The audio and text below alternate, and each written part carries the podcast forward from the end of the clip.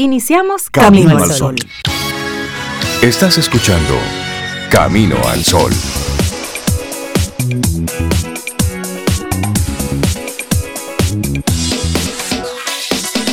Muy buenos días y sean todos bienvenidos a Camino al Sol. Muchísimas gracias por arrancar tempranito con nosotros nuestro programa. Es lunes. ¿Estamos a cuánto ya? No veo la fecha. Cinco. Hoy estamos a cinco. ¿Cinco de cuánto? ¿De qué mes? ¿A cinco de cuánto? Cinco del Oh, mes pero por 09. Dios, Ya van cinco de cinco días. septiembre. Ay, sí. Arrancamos nuestro programa como siempre, como cada lunes, con ánimo, con fuerza, con energía, con café. ¿Usted desayunó? Sí, ¿no? ¿Ha desayunado? ¿Todo bien? Sí, sí, sí. Buenos días, Cintia Ortiz, ¿cómo estás? Yo estoy muy bien, estamos muy bien. Buenos días, doña Sobeida, ¿cómo Ah, está? yo sí, sí, sí, don Reinaldo, yo estoy muy Ay, bien. este doña tan Ay, temprano Yo, no sé, yo, yo le doy para allá, yo me disparan, yo disparo.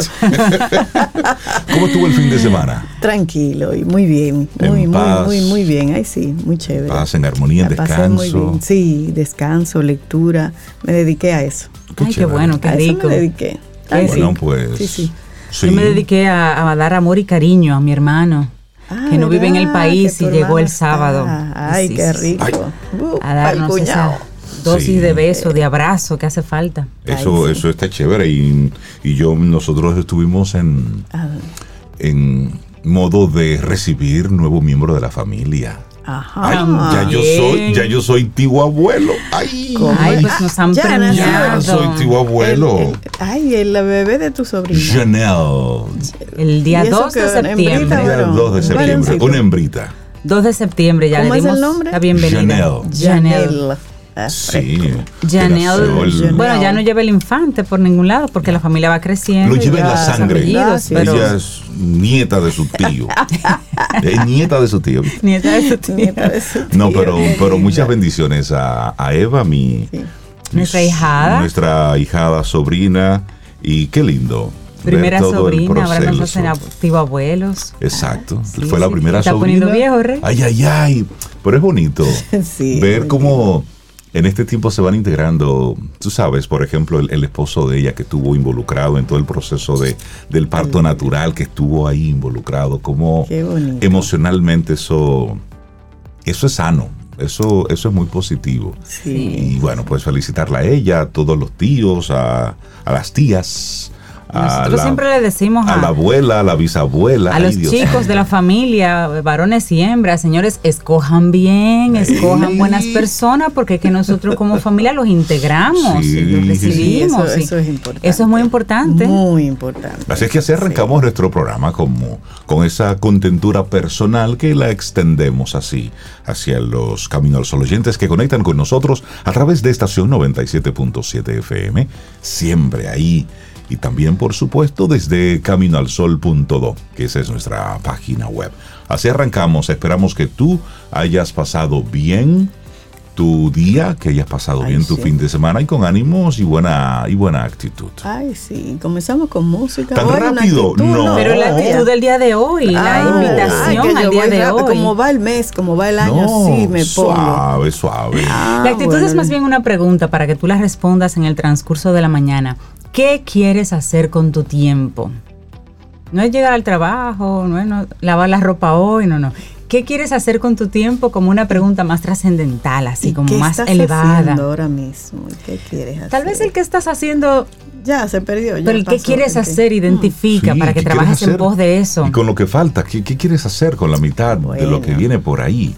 Y bueno, y hoy es el Día Mundial de la Salud Sexual, iniciativa promovida por la Asociación Mundial para la Salud Sexual para hacer conciencia acerca de la promoción de los derechos sexuales, la diversidad, así como la salud sexual y reproductiva de una manera placentera, sin discriminación, sobre todo sin, Sin riesgos. riesgo, Un día para crear conciencia sobre ese tema Así es. que hemos permitido a través de los años, civilización tras civilización, que venga lleno de tabúes, que lle- llegue Algo tan natural. y que tiene un y que tiene un propósito específico.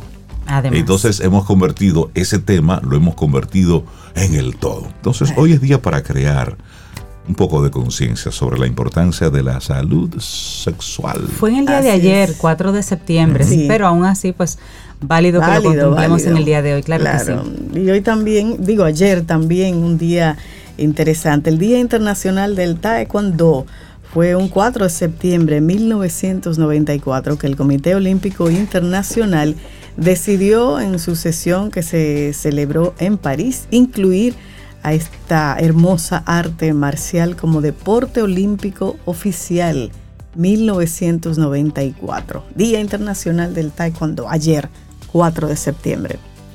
Bueno, también ayer, Ajá.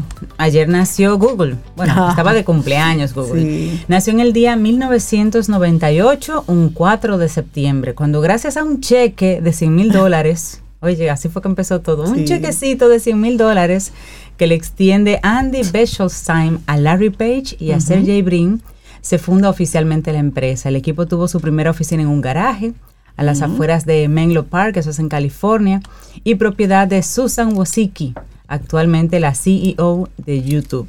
El nombre Google hace referencia a la expresión matemática del número 1 seguido de 100 ceros. Y la gente se pregunta, sobre todo en los el chiquitos, 98. ¿Qué te estaba haciendo ¿cómo ustedes se 98? hacían sin. Google?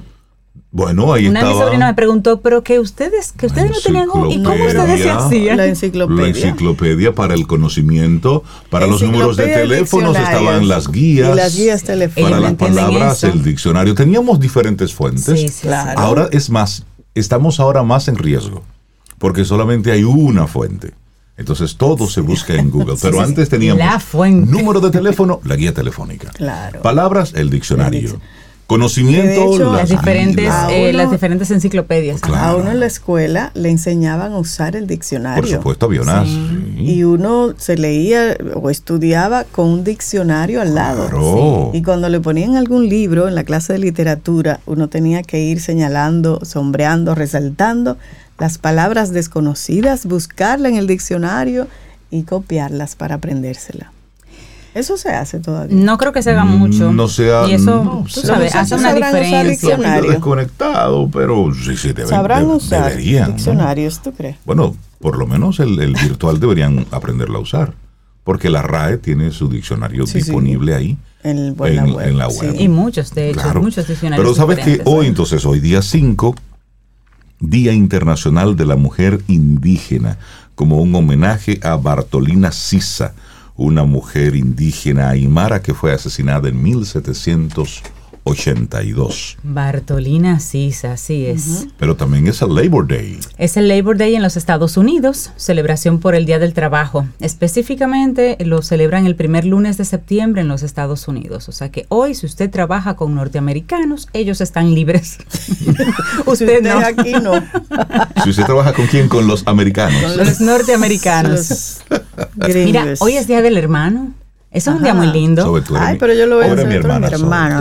Hoy es Día del Hermano, se celebra en varios países en honor al sentimiento de hermandad que tenía la Madre Teresa de Calcuta, fallecida en el año 1997, y que replicó en sus acciones solidarias que van más allá de cualquier vínculo biológico. Por eso el Día del Hermano no necesariamente o no solo se circunscribe a ese hermano que es tu de padre, De de, madre, sangre. de sangre de alguna forma, sino al hermano de corazón, esa persona que tú A ese ser elegiste. humano, ya. A ese que tú dices, Tú Tú eres mi hermano o tú eres mi hermana. Así tengo yo muchos hermanos y hermanas de la vida. Así Bueno, sí. pues arrancamos nuestro programa Camino al Sol mandándole un abrazo a todos nuestros hermanos de la vida. Así Esa es. persona que tú, tú eres mi hermano. Mi hermano. Tú eres mi hermano. Sí, porque entonces. Sí, hay que darle ese tono, pero hermano, Tú eres mi hermano. Tú eres- Sobe mi hermana. mi hermano rey. Hermana. Sí, sí, sí. Si Bueno, pues usted arrancamos tiene alguien para decirle así, eh, usted es millonario. Exactamente. Así es. Laboratorio Patria Rivas presenta En Camino al Sol, la reflexión del día.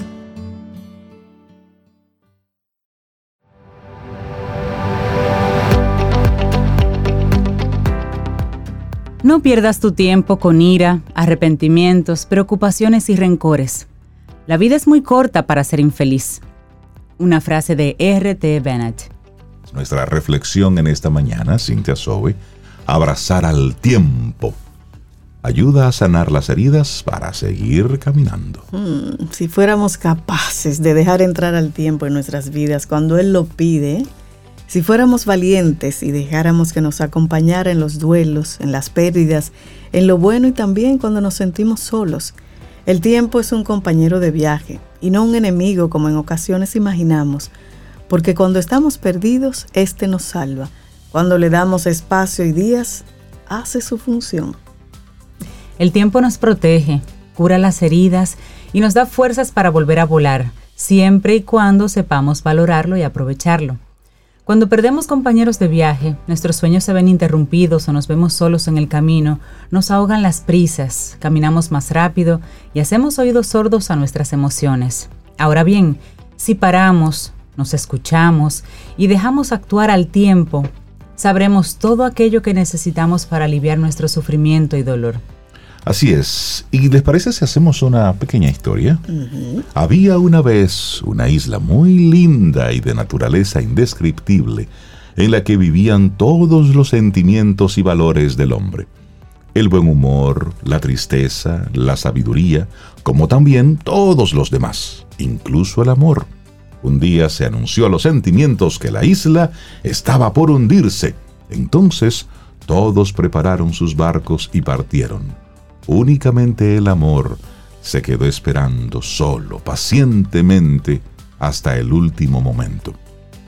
Cuando la isla estuvo a punto de hundirse, el amor decidió pedir ayuda.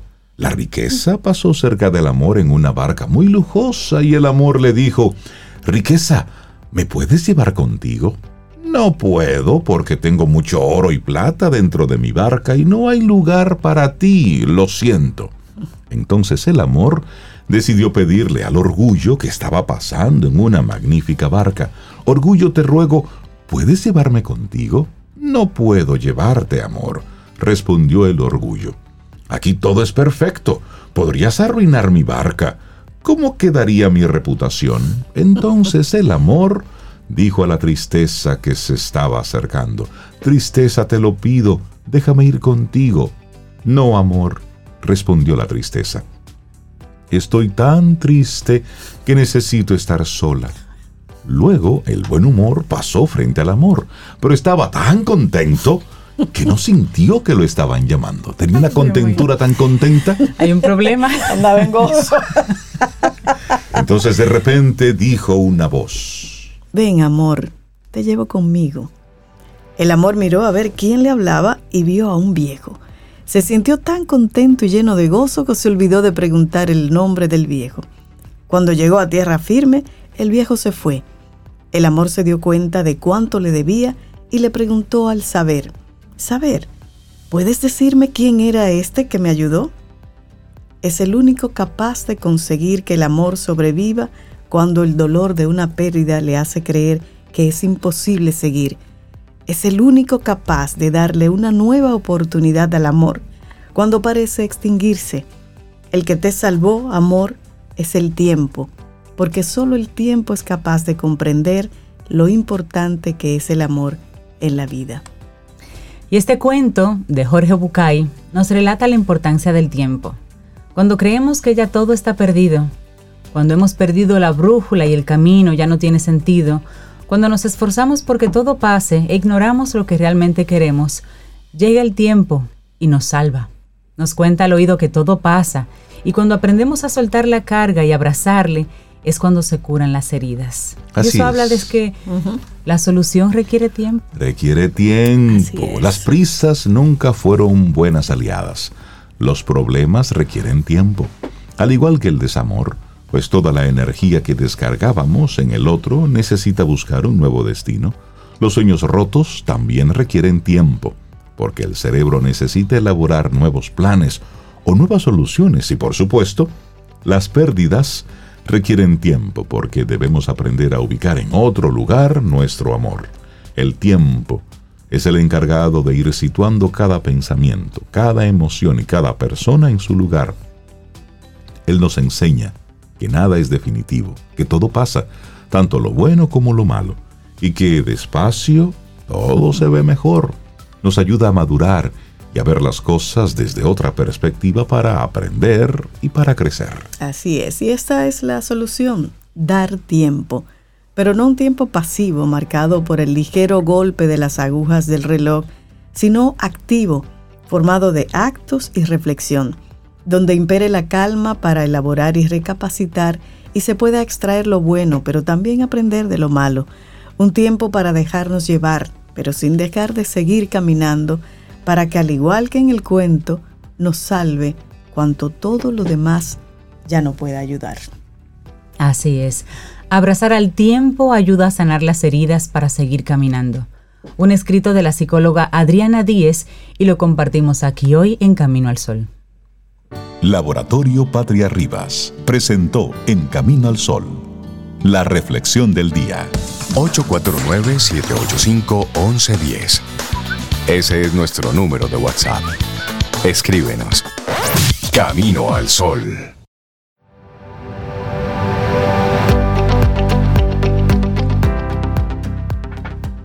Lo principal no es cuánto tiempo, sino qué también has vivido. Séneca. Seguimos avanzando en este camino al sol. Muchísimas gracias por conectar con nosotros a través de las diferentes vías. Y es momento muy oportuno para darle los buenos días y la bienvenida a nuestro querido Paulo Herrera Malú. Buenos días, Pablo. ¿Cómo estás? esa presentación no digo yo. Esa dice Pablo. La Estamos Pablo en no septiembre ya. sé. Hola, Paulo. En septiembre. Septiembre. Septiembre.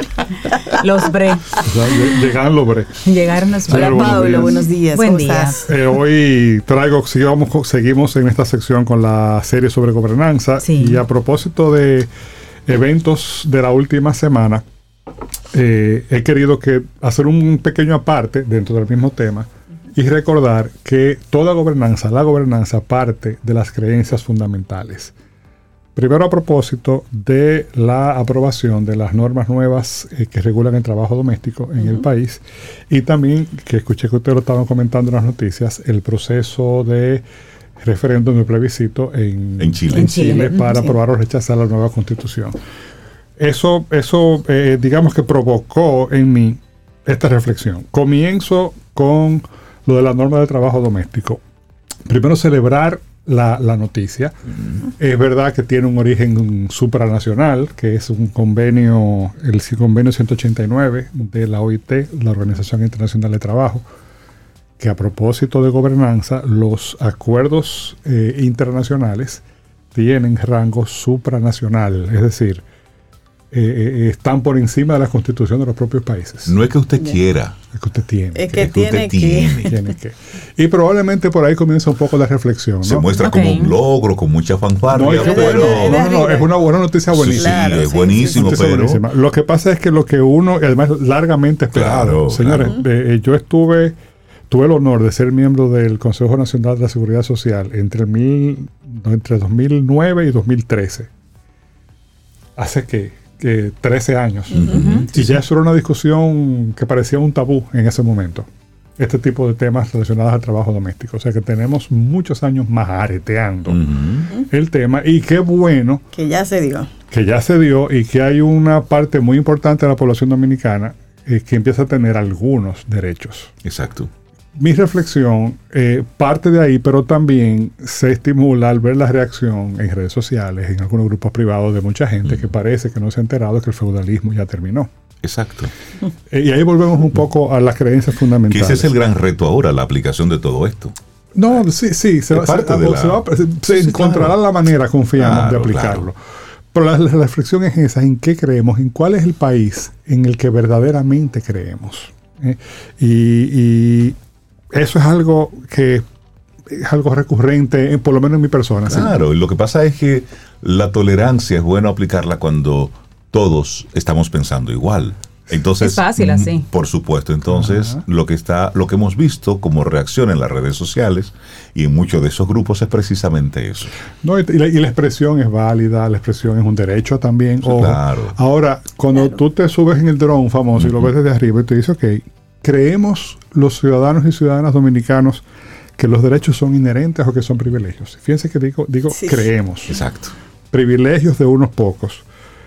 Creemos que todos los seres humanos somos iguales ante la ley y que todos tenemos iguales derechos. o algunos somos más iguales que otros. Sí. como dijo alguien por ahí.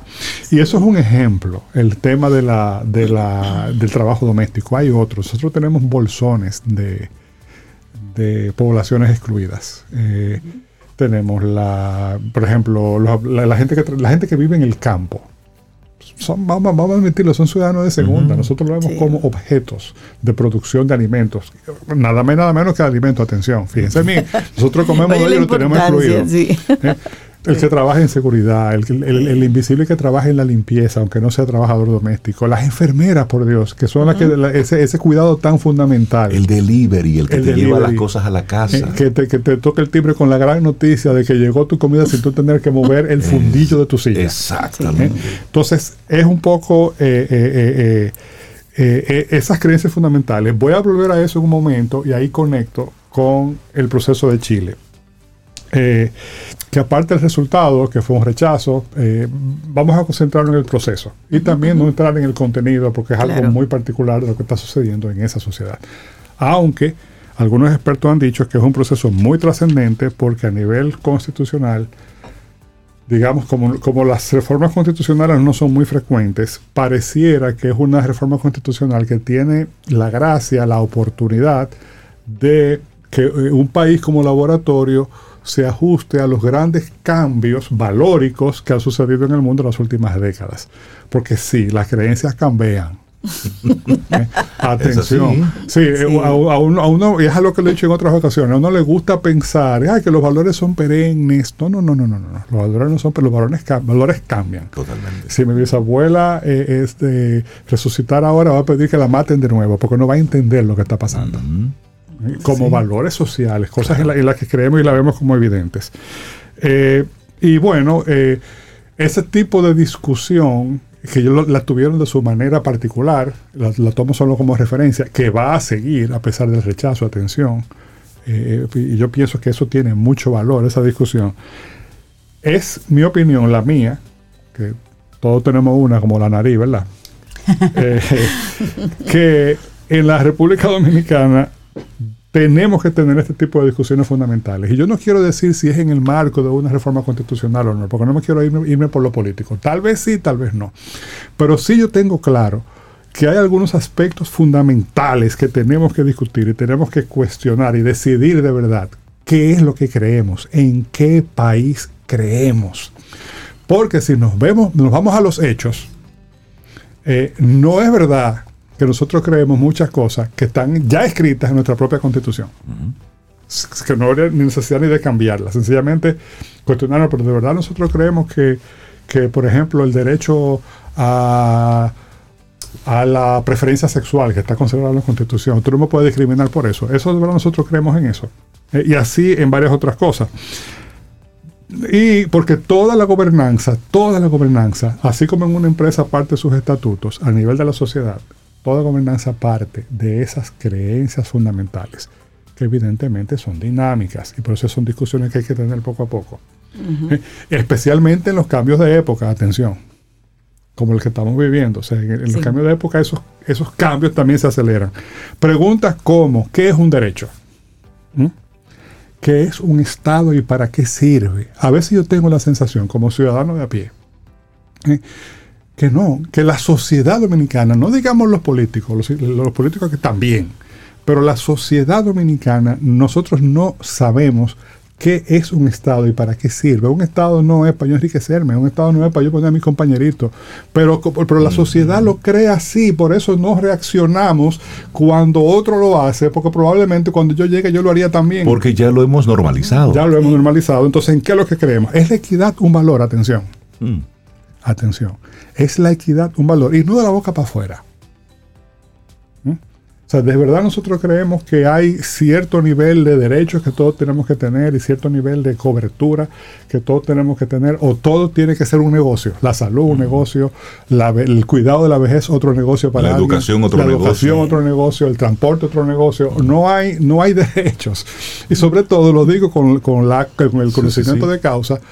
Y eso es otra reflexión que tenemos que hacer, de que ya no somos pobres, ya no nos luce, nosotros tenemos décadas eh, enchonclados en la renta media. Como Y solamente dicho. hay que ver que cada caso de corrupción los valores son por Dios. Una es una cosa- locura. Claro. Que habla Cuando de que no tú somos hablas pobres. que se robaron mil millones y otro se robó cuatro mil millones y otro se robó 17 mil Y ahí sigue millones. subiendo. Tú dices, pero ven acá, no somos pobres. No, no, no, no. No. Y, y- y eso está totalmente demostrado. Lo que pasa es que el discurso de que este es un país pobre solamente sale cuando queremos negarle derecho a alguien. Exacto. O cuando queremos justificar de que, por ejemplo, tú crees que tú estás en Suiza, ¿qué impuestos tú vas a pagar? Entonces, ¿cómo nos vamos a organizar? No, y tú te das, y tú O te das cuenta. Exacto, o te das cuenta en cómo se maneja la cosa pública. Sí. Inician una construcción, por ejemplo, las escuelas que iniciaron a construir en el 2014.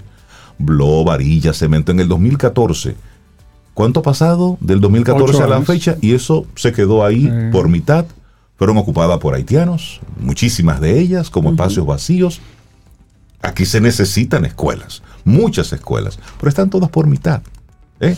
Entonces, no les duele el dinero, ¿no? No, como si, no, como no, si no. nos sobrara comenzar a construir algo y ocho años después, eso que se pagó en aquel momento simplemente está, y los ingenieros que tenían eso por mitad, los compromisos que habían, Sí. todo aquel que ha puesto dos blogs sabe Sí, lo que implica construir sí, algo. es- es todo Claro. eso es verdad, Rey. Ahora, yo quiero llamar la atención a lo siguiente. Y, eso, y hay una responsabilidad indudable del sistema político. No lo quiero, no quiero eh, eh, eh, ni siquiera insinuar que eso no es así. Lo que pasa es que el sistema político, casi siempre, por no decir siempre, sigue a la sociedad y no al revés. El sistema político que nosotros tenemos es un reflejo de la sociedad. Claro que sí. Los Sí. políticos que tenemos son un reflejo de la sociedad. Claro. Y yo estoy convencido, de nuevo, Es que como mi nariz. de ahí es que sale. que nos toca hacer una profunda reflexión como sociedad de cuál es el país, cuál es el Estado, cuál es el sistema Que queremos. de derechos que queremos. Claro. ¿Eh? El plan país nos hace falta. Y que seamos coherentes, porque cuando la coherencia te refuerza la gobernanza, la incoherencia te crea cinismo Claro. y te destruye la confianza. ¿A qué yo me refiero? Si la salud es un derecho que está consagrado en la Constitución y tomo el tema de la salud porque es sumamente Claro, sensible. sensible y, a mí, me- con el perdón de la expresión, me inculilla Ujú. particularmente. Sí, sí. ¿eh? Si la salud es un derecho, hagámoslo un derecho. Eh, eh, y piensa, por ejemplo, eh, otro, una- u- u- si alguien está, tiene algún tipo de incapacidad, o tiene un familiar o un hijo con un tipo de incapacidad, usted sabe el trabajo que hay que pasar para conseguir algún, algún cualquier tipo de prestación. Claro. Cuando Sí, eso sí. debería estar cubierto 100% por un Estado que lo puede cubrir, por Dios. Claro. Sí. Sin embargo, fíjense lo, lo lejos que estamos de estas discusiones. Ese discurso mío es subversivo. Ujú. O sea, en, en- en este- en nuestro querido país, hablar de la salud como un derecho y que el gasto de bolsillo cuando usted tiene un problema, usted que aporta a la seguridad social, debería ser cero, porque usted ya pagó por el Por servicio de salud. ¿Eh? Eso es subversivo. Claro. Y cuando la gobernanza y la creencia no están claras, se toman elementos que en principio no son malos, como el equilibrio financiero, como un principio, y eso se vuelve en contra del propio sistema. Totalmente. Les digo, ese, eh, cuando, tratándose de derechos, cuando se habla de equilibrio financiero, eso me cae a mí como una patada en salva hacia la parte. Sí. Porque los derechos son derechos, punto. Y el Estado, que es quien, quien, digamos, quien dirige a la sociedad, tiene que garantizar que está cubierto, punto. Y hay dinero para eso. Así no es. es verdad que no hay dinero para eso, es un asunto de organizarse. Termino con un deseo, para que esto no, no se alargue demasiado, ¿no? El deseo de que empecemos a discutir Sí. ¿eh? de lo que es una cultura de derechos, de lo que es una cultura de cumplimiento. En ese yoyo que es la gobernanza, ¿eh? acuérdense cómo la definimos inicialmente, que es tener buenas reglas y cumplirlas. Esas son las dos mitades de un yoyo. Un yoyo, sin ese- si, si le falta una mitad, el No. yoyo no es yoyo. No. No solamente no baila, que No, ni siquiera es yoyo. No hay yoyo. O sea, medio yoyo, es, eso es No. inexistente, eso es imposible. Medio yoyo no opera. Entonces- no funciona. A los más jóvenes que escuchen, que busquen lo que es un yoyo, por si acaso no saben lo que es. Las dos mitades de un yoyo, que es tener buenas reglas, ahí Sí. tenemos que mejorar mucho. Y en el cumplimiento, desde luego. Y en por cumplimiento, que, por que- supuesto. que tradicionalmente donde más débiles estamos, solamente hay que ver nuestras calles en las que parecemos y aguanta discusión la conclusión de si vivimos o no como chivos sin ley. ¿Eh? Eh, ese es eh, un poco de reflexión de hoy. Mejorar en esas dos mitades del yoyo, partiendo de las creencias fundamentales, porque si no lo hacemos, difícilmente saldremos del laberinto de la renta media. Ahí está mi dos cheles. Qué Muy Dochele- bueno, Dochele. qué Dochele más rendido. Fueron muy parados. Paulo Herrera. De la Dejas serie La. Gobernanza. La gobernanza parte de las creencias. Ajolá, que esto sería para que pensemos un ching. No se dice ajolá, Sí. se dice ajualá. Gracias por la corrección. Señores, María José, tú pon orden, ven rápido. Los No, que yo a extraterrestres- María José la tengo, la que ella puede estar tranquila. No Porque, cuando, porque yo incluso lo escribo, lo que pasa es que cuando lo escribo lo pongo en cursiva. Ah, además que... Hablamos cosas serias de manera que a mí- entretenida, A mí, me nada gusta más. la, la propuesta de, de María José, de que uno lo que debe manejar son los registros. Claro. Los sea, registros. los registros. Claro, ¿en dónde vas a decir eso? Exacto. ¿Y dónde cabe el registro electoral? El es un- ese es un buen uso del registro. ¿Cómo tú le explicas a alguien de este tiempo lo que es el registro electoral? Mira, explícale eso. Ay, el- y ustedes que se están reyendo saben lo que es. Se le cayó en la cédula todito. Todos. ¿Qué es lo que es el registro Este, este cibaeño aquí.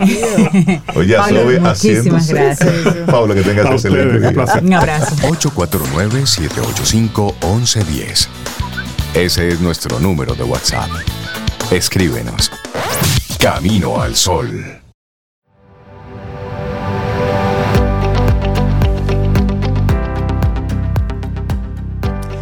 Nuestra siguiente frase es de Catherine Pulsifer.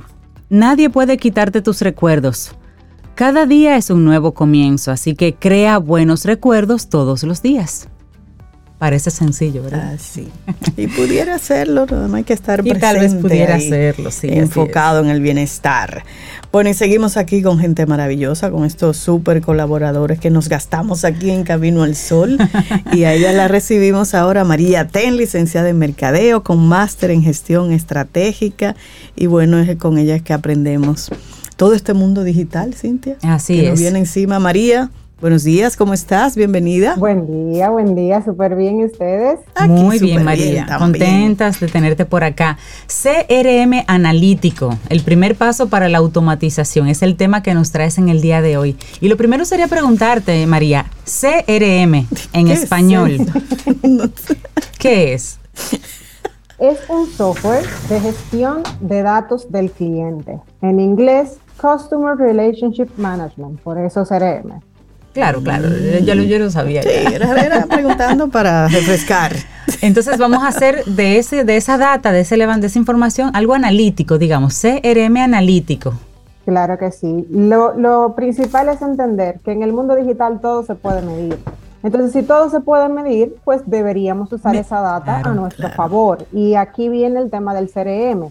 El CRM es un software, como, como comentaba, que nos ayuda a recopilar toda la información del cliente, pero va un poquito más allá de cómo se llama y su correo electrónico, sino que me da también comportamiento de consumo que compra, cuando lo compra, cómo lo compra, evidentemente de su interacción conmigo, como, como marca, como empresa. Entonces, el, el CRM analítico lo que me permite es no solamente acceder a la data, sino también analizarla, generar reportes que me van a ayudar a proyectar mis estrategias digitales y a poder automatizar. La automatización es algo que viene ya por default a nivel digital. Y es que si imagínate que tengo una web y un cliente entra a la web, ve diferentes productos, me llena un formulario, pero no compra. Yo puedo definir mensajes específicos que ese cliente va a recibir dependiendo de su comportamiento. Es decir, María, cuando yo entro a Amazon, por ejemplo, y yo hago una búsqueda, No, pero no y luego, ejemplo, ellos son no, no, Ultra Plus. y luego, y yo luego, y yo luego suelto eso. Es decir, suelto eso. Y al otro día o algunas horas después, yo recibo un correo en el que Amazon dice, hola Rey, ¿cómo estás? No terminaste ¿Cómo tu estuvo compra. tu día? Mira, notamos que dejaste en el carrito este artículo Así pendiente. mismo. Y te dicen, por si acaso, Por si acaso, tenemos otros eso- más, si, si te interesan. Eso es algo Eso a mí me encanta. Más o menos así. A mí no. Eso es así, sí. eso es automatización. En el caso de que, por ejemplo, tú hubieses iniciado, no solamente puesto el, el producto en el carrito, sino inicias el proceso de compra, le das checkout y te, te, te vas de ahí, o sea, no pagas, te llegaría otro mensaje automatizado de porque, hey, ¿Qué pasó? Ven, compra. ¿No pasó tu ¿Qué tarjeta? pasó? Dale. Oye. Eso, eso aplica, como Cintia decía, no te vayas a ejemplo tan grande que sí, Amazon lo hace perfecto. Yo lo he dicho y, y doy testimonio de los productos que yo he comprado por ese proceso de Sí, automatización. sí, ellos tienen eso bien pulido. No, pero una empresa pequeña, más sencilla, por ejemplo, la gente ve eso y dice, sí, pero eso es para empresas grandes. Una empresa pequeña dominicana que diga, yo tengo una pequeña web, yo puedo tener un CRM y hacerme con esa data de manera analítica. Mira, la empresa que tenga un solo cliente puede tener un CRM. Y voy a, a desmitificar algo. Las empresas grandes aquí no suelen tener CRM. No. Son muy pocas las empresas que tienen CRM y que lo utilizan correctamente. Yo me he encontrado con no empresas de más de necesitan. 100 mil clientes con base de datos en Excel. Ok. Uy. que no hay ningún tipo de, de, de data valiosa ahí, porque fuera de que tú tienes un número de cédula, un nombre y un correo electrónico o un teléfono, es muy, es muy difícil tú definir una estrategia digital en base a, a nada de data. Por eso es que el CRM analítico viene a ayudarnos a entender el comportamiento del consumidor real. Y no es solamente un tema de vamos a vender más, sino vamos a hacer mejores estrategias. Si yo veo, por ejemplo, que hay mucho abandono en una página en específico o que es un cliente que consulta, consulta, consulta, consulta, pero no me está comprando, pues yo puedo definir o, o tratar de entender qué es lo que yo tengo que mejorar a nivel del mensaje, a nivel del producto, a nivel de cómo se lo estoy presentando. Sobre todo porque cada cliente es diferente y es único. Y la data lo que me da es poder, poder de hacerlo mejor cada vez. María, ¿dónde yo instalo el CRM como empresa? Es un software que compro en la pongo en la computadora, en una computadora de servicio al cliente, lo pongo en la web. ¿Cómo Ya se ¿Qué requisitos se requiere? Todo es en la nube, ya, ya hay muchísimos CRMs que, que se pueden inclusive iniciar de manera gratuita. Tampoco vamos a vender el sueño de que gratis lo podemos hacer porque no es verdad. O sea, hay muchos CRM, CRMs que te dan trials y, y periodos de prueba. Además, gratis eso es para venta, eso es para negocio, pague por eso. claro. Es exactamente, aparte de que tener el CRM sin saber usarlo no te va a servir de nada tampoco. Por supuesto. Cuando pagamos el servicio completo, tiene un onboarding, que es ese Claro. proceso donde una persona te explica, te lo configura para ti y te ayuda a utilizarlo correctamente.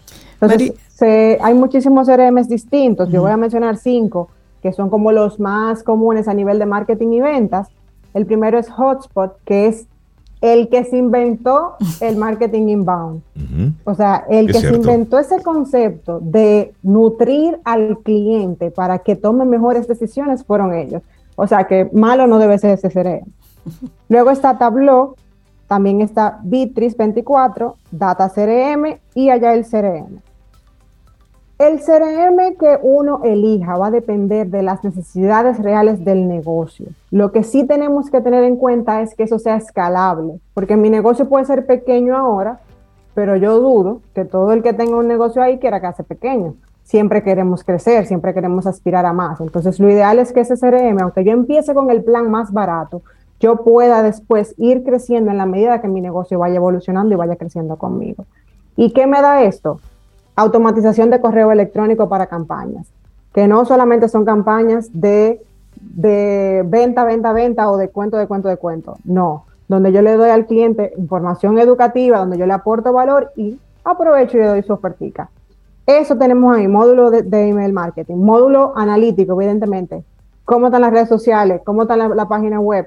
Y todo se concentra en un solo canal, inclusive los CRM analíticos, la mayoría, generan reportes automatizados, donde yo puedo, por ejemplo, todos los días al final del día, generar un reporte y ver cómo me fue hoy a nivel de la web, cómo me fue a nivel de las redes sociales, cómo se fue moviendo todo el tema, de los emails que mandé, cuántos clics, cuánta gente se convirtió, quién me compró, quién no compró, y ya yo puedo ir entendiendo y definiendo mejor mi estrategia digital.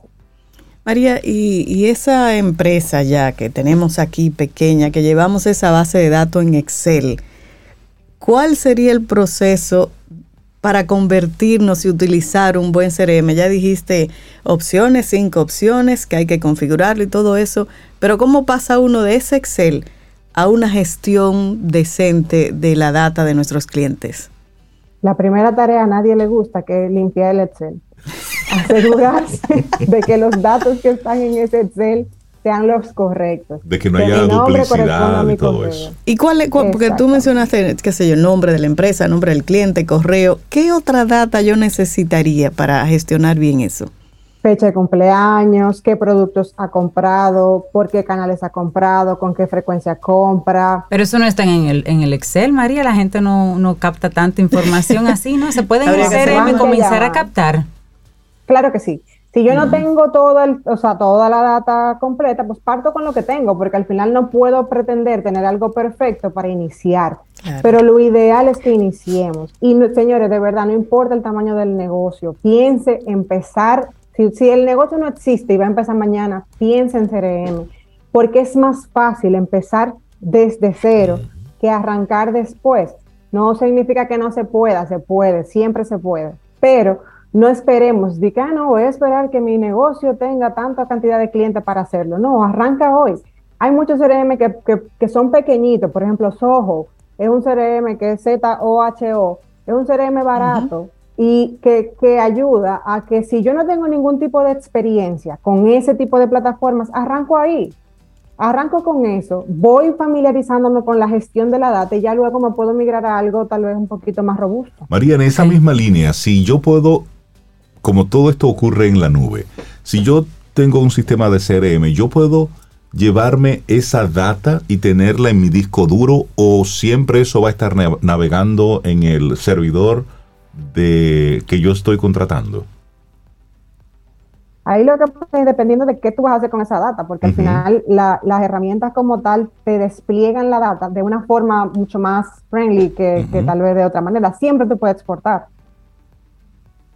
Siempre puedes exportar la información y guardarla si, si así quieres, pero no suele ser necesario, al menos que vayas a hacer un proceso de migración que ahí sí ya habría que ver, dependiendo de cada plataforma, cuál es, qué, tanta facilidad te dan para hacer esa exportación de, de sí, porque estamos hablando de información sumamente sensible. Es decir, cuando tú pones y dejas en la nube toda esa información de datos muy sensibles de tus clientes, correo electrónico, nombre, teléfono, eh, lo que más compran, lo que más venden. Sí, una persona que se haga con esa data, eh, tiene oro. ¿Por qué? Tiene información muy sensible para un negocio. Entonces, eh, algunas garantías, algunas formas de cómo ellos manejan ese tipo de data. Muchas personas a veces dicen eso de que, ok, la información es oro, pero ¿Cómo que la información es oro? Hay personas que no saben qué hacer con la mm. información. Entonces, hay otros que, sí saben. Hay otros, que sí, hay otros que sí saben. y hay algo, hay algo que se llama Deep Web que eso no lo conoce ni usted ni yo, que solamente entramos a Google. Sí, sí. Dentro de esa Deep Web es precisamente eso que se vende. ¿Qué se vende? Un listado de cualquier cantidad de números de tarjetas de crédito. O se vende tal o cual tipo de información sensible de empresas, porque es la data que colectan los hackers y luego la negocian en esa otra parte de la web. Sí, sí. Entonces, mi pregunta iba por la siguiente línea. Una persona que diga, bueno, pero ¿para qué yo necesito poner un CRM en mi empresa? O sea, ¿por qué esa data es importante? ¿Qué yo puedo hacer con, esa información? ¿Cómo tú rápidamente les explicas la importancia del CRM? Porque se recopila data que es valiosa, pero que ellos entiendan por qué es valiosa esa data. Voy a poner un ejemplo muy puntual de lo que se vive cuando la base de datos está en Excel. Imagínate que usamos una plataforma para enviar email marketing y un cliente, Reinaldo, dice, no quiero seguir recibiendo esos correos electrónicos. Quien genere el Excel no tiene ni idea de que Reinaldo no quiere seguir recibiendo esos correos electrónicos. Cuando vuelve y genere la base de datos actualizada, Reinaldo va a seguir recibiendo el correo electrónico, pero ya dio de baja de la plataforma. No, no, no mata la data nunca, no, nunca te va a cuadrar. Entonces tú vas a tener clientes inconformes, insatisfechos, y aparte de que eso es ilegal. Si un cliente te dice que no quiere recibir información publicitaria tuya, tú tienes que parar. El próximo correo que, te mando no va a ser tan... Que crea que le importe. No, no, es así. Eso es un ejemplo puntual de lo importante que es.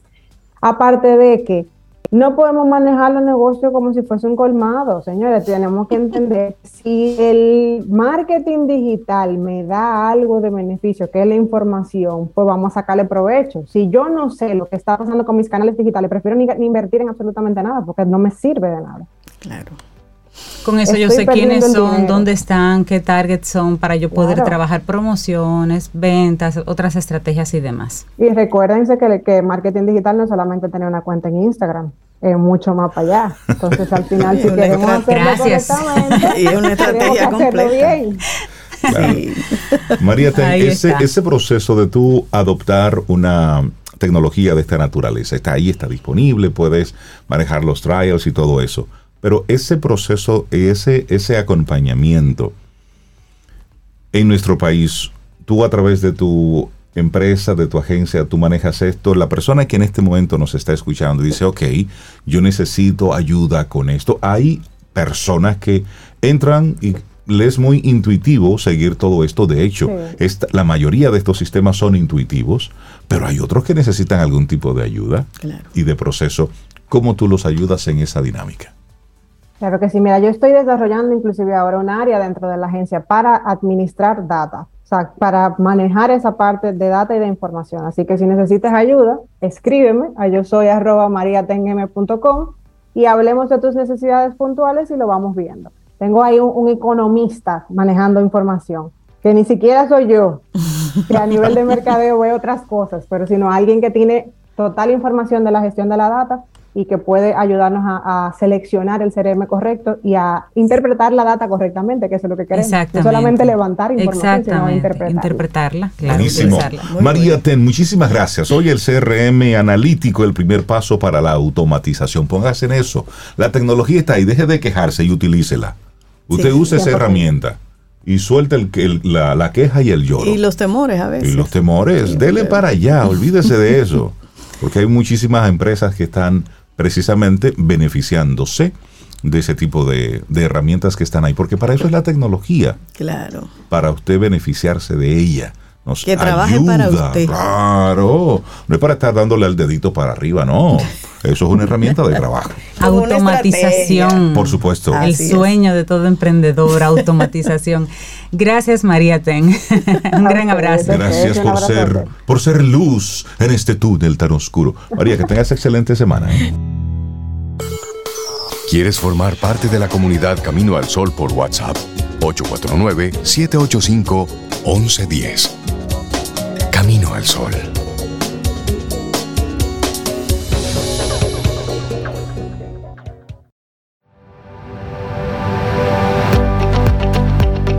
La mejor forma de darle alimento de calidad a tu cerebro es mediante el aprendizaje. Y por eso nos pasamos toda la vida adquiriendo conocimientos. Nosotros junto a nuestros amigos de Seguro Sura República Dominicana, queriendo aportar un poquito en este camino del saber, también hemos creado ese segmento Quien pregunta aprende con Escuela Sura. Y ahí exponemos temas súper interesantes sobre seguros, riesgos, tendencias y demás. Así que sintoniza el próximo miércoles para una nueva entrega. Quien pregunta aprende con Escuela Sura. Bueno, y, y hoy en Camino al Sol estamos organizando cosas. Organizando el cerebro, arrancamos así organizando el cerebro El con cerebro, Paulo. la empresa. Y, y luego entonces organizando la empresa con Esta, se- María y esta los clientes. semana mi hashtag es, Es- organizar. Entonces, ya que tú estás en organizar, Sí, me cae de lo más ponle al lado up. up. Entonces, Eso va a ser, le damos up. la bienvenida a Rosaida Montaz de Organizar Up para que sigamos organizando esto. Ay, sí. Hola Rosy, buen día, ¿cómo estás? Buenos días, muy feliz de estar aquí hoy. Buen Qué día. bueno, Rosy. nosotros también. Claro que sí. Y nos encanta el tema que nos traes, porque nos haces la pregunta. Yo creo que eso tiene mucho que ver con cada oyente en particular, entonces. ¿Minimalismos o maximalismos? Qué buena pregunta. Así Ay, María es, Condo, venga. Así es. Fíjate, lo que pasa es que son dos tendencias de estilo de vida diferentes. Ajá. Entonces, como tú lo dices, va a depender de cada quien. Eh, el- de la forma en que queremos manejar nuestros espacios y nuestras cosas. Entonces, cada, cada persona nos, nos quieren encasillar en un estilo, pero tenemos la libertad de decidir por qué estilo queremos vivir. Entonces, vamos a ver cómo, cómo se comporta uno y cómo se comporta otro. Por ejemplo, Listo. Ay, ay, ay. maximalismo es tener 45 mesitas en 20 metros cuadrados. Vamos a definir lo que es maximalismo. y minimalismo Mira, ni una. Lo que pasa, el maximalismo no es desorden. Ok. O sea, vamos a partir de ahí. Ah, bueno. No es desorden. Es simplemente que tener los objetos para ti que cuenten una historia. ok. Entonces, muchas veces el tener pocos objetos no te cuentan una historia. Hay personas que son coleccionistas y cada objeto tiene una historia. Entonces, es eh, tener esos objetos que nos van narrando parte de nuestra vida. Entonces, hay personas que les gusta tener eso, las personas que, que viajan y traen objetos y van haciendo esa colección, esa exhibición, ya lo hemos hablado antes, que tenemos que exhibirla, exhibirla de una forma adecuada. Entonces, eso es lo que transmite el maximalismo, que cuente una historia. Y, se ha potenciado, porque eso no es nuevo, no es una tendencia nueva, es una tendencia de los, del principio de los años 20, pero después de la pandemia, la, gente comenzó a, identificar objetos que significaban mucho y tenían mucho valor. Entonces, se, ha comenzado de nuevo esa moda, ese estilo de vida, de tener esos objetos que significan mucho. Contrario al minimalismo, que es simple, que es eh, solamente tener lo esencial, lo básico, el maximalismo te da esa libertad de tú tener eh, objetos que significan mucho para ti. Hay, hay casas en las que, por ejemplo, yo he visitado casas que parecen museos. Porque tienen muchos elementos, pero están bien puestos, no, no se ve como un corotero, como tú dices. Exacto. Todo está bien puestecito, se ve muy visualmente muy rico, muy abundante. A mí me gustan las cosas más limpias, pero no se ven desor- desordenados, digamos. Entonces, para esa persona es, es la riqueza de, de sus viajes, de sus colecciones. Exacto. Eso sería maximalismo. Y el, y el Exacto. valor de eso, Cintia, que a mí me encanta, cuando tú vas a esas casas que la misma persona dueña que vive ahí te va explicando Te cuenta. cada, Cada. Y ahí tú entiendes. Eso es bonito. Ese eso es el valor. gusta. Ese Sí, es el valor sí. De, esa ten- de ese estilo de vida. De que, de que puede narrar. Si ustedes recuerdan en casa de nuestras abuelas, había muchos objetos que tenían esa historia que contar. Sí. Y, e- y eso lo disfrutaba eh, la abuela contándole a sus nietos esa historia. Entonces, no es que, que no, ten- no tengamos que ir ni por uno ni por otro. Eso va a depender de cada persona, del espacio que tenga, de lo que quiera disfrutar, de lo que quiera vivir. Pero, pero sí son diferentes, totalmente diferentes. El minimalismo es menos es más, el maximalismo es más es más. más es más y me gusta. Exactamente. Entonces, eh, no hay por qué eh, castigar a uno o a otro. O sea, eso va a depender de cada quien. Entonces, lo que mi mensaje de hoy es ese, de que identifiquemos nuestro estilo, de que definamos, nosotros los caribeños nos gusta tener ese tipo de colecciones y por eso no es que tengamos, tenemos que sacrificarnos, sino que, que definamos bien nuestro estilo, que elijamos bien esa colección de objetos, que, que nos identifiquen, que nos lleven a esa historia que queremos contar. Y- y para mí es muy, muy, muy importante, eh, Rosy, que esa decisión sea en base a uno mismo, al gusto, a cómo tú te sientas en tu casa, porque eres tú la persona que vives ahí, Exacto. con familia, con hijos, con mascota, con lo que sea, o sola. Muchas personas ponen sus casas para los demás. Incluso la mejor vajilla, la más linda, la que más le gusta, no la usan porque esa es para la visita. Exacto. No, amigo, amiga, eso es suyo, es su casa, es su espacio. Póngalo como le guste a usted y use todo lo que esté ahí. Ujú. Y cuando la visita venga, bueno, pues también que use Exacto, esa. ¿no? Y, y volviendo a, Digo yo. nuestra- a nuestras raíces, el caribeño usa muchos colores. Entonces eh, también el maximalismo se apoya en ese uso del color. Que el minimalismo va con colores más suaves, más tenues. Pero nuestra expresión es colorida. Pero yo no soy Exacto. minimalista. Yo no. Pero sí, y si una persona nos está escuchando y, y- y le dice así a la de al lado con el que tú ves que yo soy Yo maximalista, eh, tú que dices que es reguero, que tú eres maximalista que soy. ¿Cómo esa persona puede pasar de tener una casa con reguero, Exacto. pero con elementos que adora, que tienen su historia, a colocarlas de una forma que entonces se vea, ok, es maximal, tengo casi lo mismo, pero ahora se ve diferente. ¿Cómo, ¿Con qué criterio yo los organizo un poco?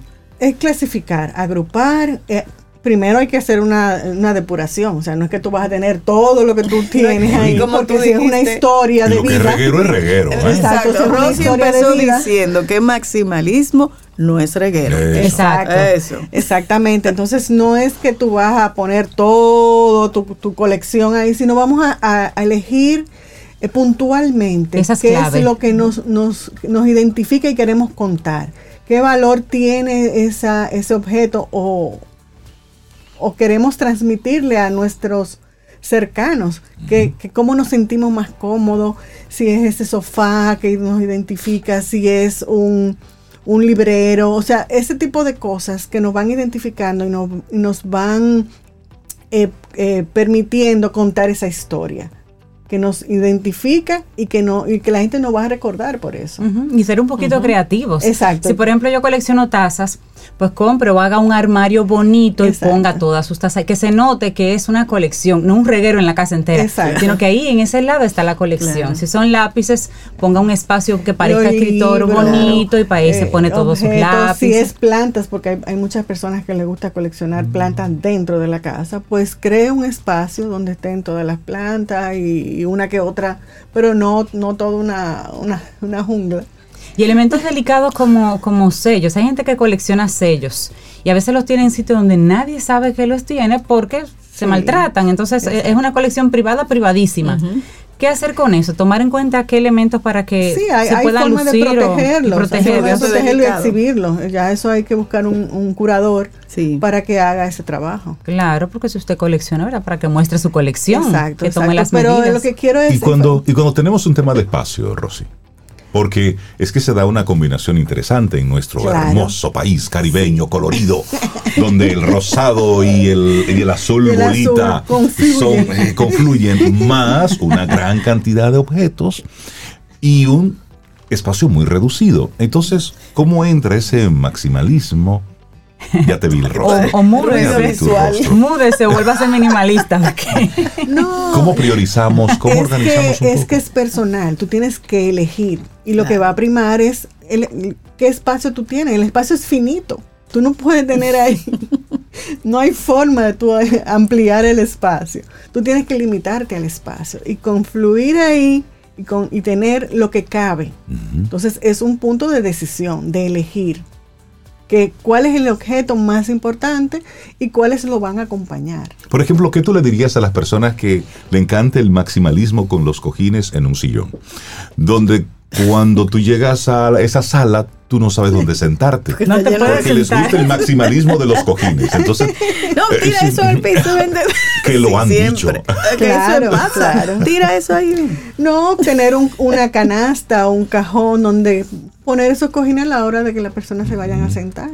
Es decir, buscar una alternativa. Una alternativa. Y, y- para que y no perdamos de vista que una, un hogar debe ser, ante todo, práctico, Y funcional. funcional, cosa Claro. que Y usa. agradable. Claro. Que no haya ruido visual ni, ni cosa en el medio. Que no, Exacto. Digo, para mí eso Hay es mucha- importante, ah, mira, que sea agradable. eh, el maximalismo se usa tanto en el arte, en la arquitectura eh, y, en el- y en la organización. Entonces vamos a, a, conver- a- a- a mezclar todas esas tendencias, cómo, cómo los artistas plásticos combinan las cosas, los colores, los objetos. Entonces vamos a trasladarlo a lo que es el orden, la organización. Porque entonces por el otro lado está el minimalismo. Tú llegas a una cocina minimalista, entonces tú no sabes, greca. tú no sabes qué es lo que va a hacer aquí. Esta es la mesa, meseta, fregadero, todo Da junto. mu- para, para muchas personas le da mucha paz. Sí, sí, sí. Pero para una persona que necesite tener sus objetos cerca, lo puede turbar. Entonces, eh, por eso digo, eso va a depender de cada quien. Un matrimonio entre un personal. minimalista y un Debe ser eh, maximalista es complejo. Van a tener que buscar un Divertido. punto medio. Divertido, esa es tu pared y esta es la mía. Exactamente. Van a tener que buscar un punto medio, claro, claro que sí. claro que Rosario sí. Montaz, muchísimas gracias por hablarnos hoy del minimalismo o el maximalismo. Y al final, estas son, son tendencias, pero tiene mucho que ver en cómo tú utilizas tu hogar. Claro. Lo importante claro. es que sea un, vives. un espacio exacto. Que te refleje además y que no te estreses. Y que te sientas a Ay, gusto. que- no te estreses, que tú no, Sí. no, no, no temas Y- recibir y también- visita porque tus y- cosas se pueden romper o Y, se y, pueden... Rosy, y tú no. estar claro cuando te dejas, por ejemplo, asesorar de algún experto, Claro. que tú le digas, mira, a mí me gusta esto o me gusta lo otro, porque a veces simplemente contratamos a un decorador, a una decoradora, a un arquitecto, y mira, yo quiero que tú me hagas el apartamento de ensueño, pero cuando tú entras ahí no, no conecta contigo. No se parece a no, ti. no se Ay, parece no a ti. podría yo. ¿no? Exacto, y, y, y, y, mucho- y eso pasa mucho, que queremos imponer una, una, Un estilo, una forma. Y por eso tenemos que conocer cómo viven las personas que, que están en ese hogar. Porque volvemos, si tú eres, si tú, yo te quiero poner un, un estilo minimalista y tú no eres nada minimalista, eso no va a funcionar. Para nada. o, un co- o muchos colores tranquilos y demás, y llegas y dices, ¿dónde están los rojos aquí? ¿Dónde están los colores? ¿Qué La pasa pila. aquí? La pila. La yo pila. tengo una cliente Y que le encanta pintar su cocina de color. Sí. Y ella es así. Entonces, tú no puedes imponerle que, que no, que todo blanco, todo tonos ¿Sabes No qué? va, no va. Y que no, eso- porque su esencia es Claro. colorida. Entonces, Lo bueno es que nada está bien ni mal. Es Exacto. que va Eh, contigo y a uno. punto. Claro, hay Exacto. cosas y cosas. sí. Sí, pero, pero, por ejemplo, y estamos Bueno. hablando de, de estilos, pero al mismo tiempo el cómo se construyen nuestras casas. Es decir, el, el motivo de, de una junta es comer, en, en el caso nuestro, los dominicanos. Sin embargo, la mayoría de apartamentos y o de casas son, las cocinas son pequeñitas. Entonces tenemos una cocinita con una salita y luego un comedor más o menos de un cierto tamaño. Pero al final, ninguna de las tres áreas son prácticas. Entonces, porque nos gusta tenerlo como todo encerradito. No, hermano, tumbe todo eso, un concepto abierto, donde al final yo tengo un amigo que él hizo precisamente eso. Él llegó, se mudó en un apartamento y él convirtió, a él le gusta cocinar, a él y a su esposa. Y lo que hizo fue que convirtió la sala, En una sala cocina, comedor, en, un- en una en gran cocina. Eso parece una cocina de Masterchef. Y ahí todo el mundo pica, en lo que está sentado va porque ese picando, es el, mo- cocinando, va porque ese es el motivo de Y ellos. se de- sienten bien. Y Es la una mega cocina fabulosa. Muy Entonces, bien. denle, una, denle un 360 a su casa y diga, mi casa me refleja, me Exacto. siento cómodo o me siento en un estuchito cuando estoy aquí. exacto. Y no tiene nada que ver con el tamaño, sino con la disposición de las cosas, ¿cierto? Exacto. Ay, Y la entonces sí. buscarle la- las opciones y las alternativas Claro. para tener ese espacio agradable y que pueda convivir ahí. Ahí está, y para cualquier cosa, 1-800 Roseida Montaz. Organizarup.com y Organizarup en las redes sociales. Buenísimo, minimalismo y maximalismo. Por ejemplo, el estudio de La cabina. ¿qué la cabina de? Camino al Sol, ¿cómo tú la describirías? Es eh, ecléctica. Eso es un maximalismo administrado. encanta eso. Exacto. Ay, yo voy a invitar a Rosy a mi casa. Lo que pasa es que, mira, aquí hay fotos, aquí hay imágenes, aquí hay Pero plantas. esto cuenta una historia. Sí. Claro. Esto cuenta una Ah, historia, una Es historia. Y eso, y eso. eh, Pero es agradable, respetar. ¿verdad? Claro que sí. Claro que es sí. como, como Asigún. Rosy, que tengas excelente día. Igual para ustedes. Gracias, Rosy. Un abrazo, Rosy. ¿Quieres formar parte de la comunidad Camino al Sol por WhatsApp? 849-785-1110. Camino al Sol.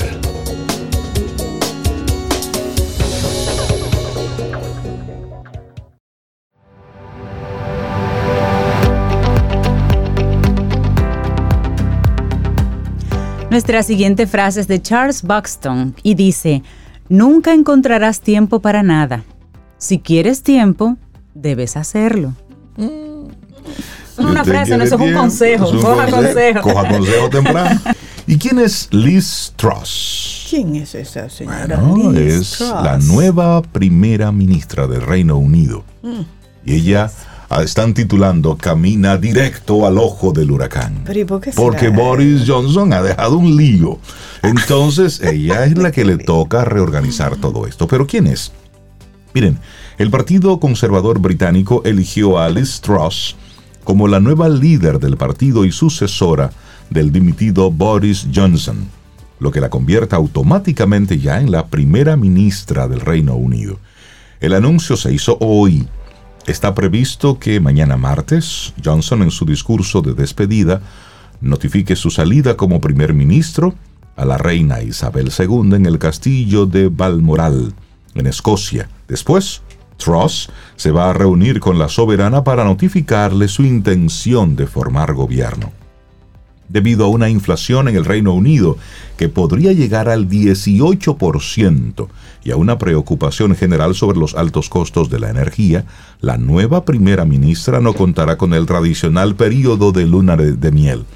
Así es que eso es fuego, desde que ella diga que sí y que la reina le diga muy bien, Liz, vamos, a- vamos arriba. Forme su gobierno. Forma su gobierno y a trabajar. Comienza candela por arriba y candela por abajo. Pero mira, con una oposición laborista a la cabeza en los sondeos de intención de voto, no se espera que la ganadora de las primarias conservadoras convoque elecciones anticipadas para dar una mayor autoridad a su mandato. Todo parece indicar que ella agotará la actual legislatura, que es hasta el 2024. Pero ¿quién es Liz? Como decía Rey. Miren, a la edad de 7 años, Liz Truss interpretó el papel de Margaret Thatcher en una simulación de las elecciones generales de Reino Unido en su escuela. Siete años tenía. Pero, a diferencia de la primera ministra que obtuvo una gran mayoría en las elecciones de 1983, Truss no tuvo éxito. Muchos años después recordó aquel hecho. Oigan lo que ella dice. Aproveché la oportunidad y pronuncié un discurso sincero en las elecciones, pero terminé sin votos. Y oigan lo más crítico. Ni siquiera yo voté por mí misma. Tenía siete Pero- años. Pero- Tenía pero- siete pero soltó años. su palito, rey. Sí, pero, Pero- entendió ahí la importancia de Tenía siete la... años. 39 años después, Liz Truss tiene ahora la oportunidad real de seguir el ejemplo de la dama de hierro, como le dicen a Margaret Thatcher, al convertirse en líder conservadora y primera ministra británica. Durante las cinco rondas de votación de los parlamentarios conservadores, la que fuera secretaria de Relaciones Exteriores se convirtió en la ganadora después de haber pasado años construyendo relaciones con asociaciones de electores y tras permanecer leal ahora al ex primer ministro Boris Johnson durante los días más oscuros de su mandato. Pero en muchos sentidos dicen que la nueva primera ministra no es una conservadora convencional. Datos básicos. 47 años, nacida en Oxford, hogar entre Londres y Norfolk, educación, escuela Roundhay en Leeds, eso es en la Universidad de Oxford, casada con un contador Hugh O'Leary, dos hijas adolescentes, por ahí buena suerte también, distrito electoral el suroeste de Norfolk. Mary Elizabeth Truss. Ay, mira, Mary Elizabeth. Y nosotros tenemos Elizabeth Marie. Ah, pero ya la podemos poner por ahí más Ah, o pues menos. ya son cercanas. Ella nació en Oxford en el año 1975 y ella misma ha descrito a su padre como un profesor de matemáticas y a su madre, una enfermera, como gente de izquierda. Y cuando ella era niña participó su mamá en marchas de la campaña por el desarme nuclear, una organización que se opuso con vehemencia a la decisión del gobierno de Thatcher de permitir que se instalaran ovijas nucleares, ojivas nucleares norteamericanas en la antigua base de la Real Fuerza Aérea en Greenham Common, al oeste de Londres. Su familia se mudó a Paisley, al oeste de Glasgow, Escocia, cuando Truss tenía apenas cuatro añitos. Sabes que hay que comprender un poquitito y saber de dónde viene para luego entender cómo Claro. pudiera reaccionar un Claro. hermano de ella, porque los hermanos tienen que tener cuidado cuando hablan en Sí, público. Sí, un hermano en declaraciones a Radio 4 de la BBC dijo que la familia le gustaban los juegos de mesa, pero que a la joven Truss ella odiaba perder y que a menudo desaparecía antes de tener que arriesgarse a no ganar. Manito, ¿por qué tú dices eso de mí así? Tú podías decir otra a a cosa. mis No me ayudas. Ah, yo le voy a preguntar a mis hermanos qué piensan de mí. Sí, eso- es bueno Sí, saber qué piensan los hermanos. Bueno, pero más tarde la familia se mudó a Leeds, al norte de Inglaterra, donde Liz asistió a Runhay, una escuela secundaria estatal. Algunos de los contemporáneos de Truss en Runhay han cuestionado su versión de la escuela, incluido el periodista de Guardian Martin Pinkley, quien escribió Tal vez ella está haciendo un uso selectivo de su crianza y denigrando casualmente a la escuela y a los maestros que la educaron, por una simple ganancia política. Independientemente de cómo fue su educación, ella llegó a la Universidad de Oxford, donde estudió filosofía, política y economía. Participó activamente en la política estudiantil, inicialmente en el Partido Demócrata Liberal. Lo interesante de todo esto es una mujer de nuevo ahí. Sí. Y mira, eh, en sus ambiciones políticas, por ejemplo, en Oxford se pasó al Partido Conservador. Y entonces se presentó como candidata conservadora en Hemsworth, en Yorkshire de Inglaterra, en las elecciones generales. Eso fue en el 2001, pero perdió. Después perdió otra vez en Calder Valley, también en Yorkshire, y eso fue en el 2005. Pero, ¿sabes algo? Ajá. Hay un posible primer bochinche ahí. Porque Ah, en el ¿de año verdad? 94, Buchi, sí, temprano ya. en una conferencia del partido en 1994, ella habló a favor de la abolición de la monarquía. Sí. Y le dijo a los delegados, nosotros, los demócratas liberales, creemos en las oportunidades para todos. No creemos que las personas nazcan para gobernar. ¿M? Como ¿Eso fue en qué año, en qué año En el 94. En el 94. Bueno, y ahora tiene que verse con la Ahora tiene, tiene que tener, sí, su, su momento con la, con la reina. Bueno, pero a pesar de las derrotas, porque perdió varias veces, sus ambiciones políticas siguieron intactas y la muestra es que en el día de hoy, pues ya ella es la primer ministro, señores, de Reino Unido, con muchísimos retos por delante, pero ahí está. Así es, Liz Truss, un nombre que escucharemos mucho, mucho de qué hablar. Sí, pero ella es como, Qué nervios debe tener en este momento, así como... Mira, de- ella defendía el referéndum sobre la Unión Europea y todo eso, hizo campaña a favor y después se pasó al Brexit. Bueno, Dijo, sí, estoy de acuerdo. está en el mundo de la política, opinión. en los movimientos. Señores, Sí, llegamos sí. al final de nuestro programa Camino al Sol por este lunes. Estamos a 5 de septiembre. Mañana, si el universo sigue conspirando, si usted quiere y si nosotros estamos aquí, tendremos un nuevo Camino al Sol. Y hoy vamos a darle la formal bienvenida a Esther Hernández, a Camino al Sol. Ay, sí. Esther nos estará acompañando en la dinámica, en la producción del programa y también en la parte de los controles. Sí. Dios escuchó mis oraciones. No dejó a su hijo solo. Y Entonces aprendió a me mandó a Esther y Esther nos estará ayudando. Ustedes siguen con Laurita y yo estoy aquí con Esther. Esa es mi Esther, llevadura. por el día de hoy, él es tu hermano y tú eres su hermana. Tú eres mi hermana. Eso sí, Sí, que señor. próximamente la que seremos hermanas somos tú y yo. Ya Así que sabe. Esther, bienvenida así de manera oficial a toda la dinámica de Camino al Sol. Gracias por el apoyo que nos vas a dar. Sí. Que me vas a dar. Muchas gracias. Muchas gracias. Gracias, Esther. Bueno, Y bueno, ya nos vamos. Y esperamos que hayas disfrutado del contenido del día de hoy. Recuerda nuestras vías para mantenernos en contacto. Hola arroba caminoalsol.do. Visita nuestra web y amplía más de nuestro contenido. Caminoalsol.do Hasta, una próxima edición. y pásala bien.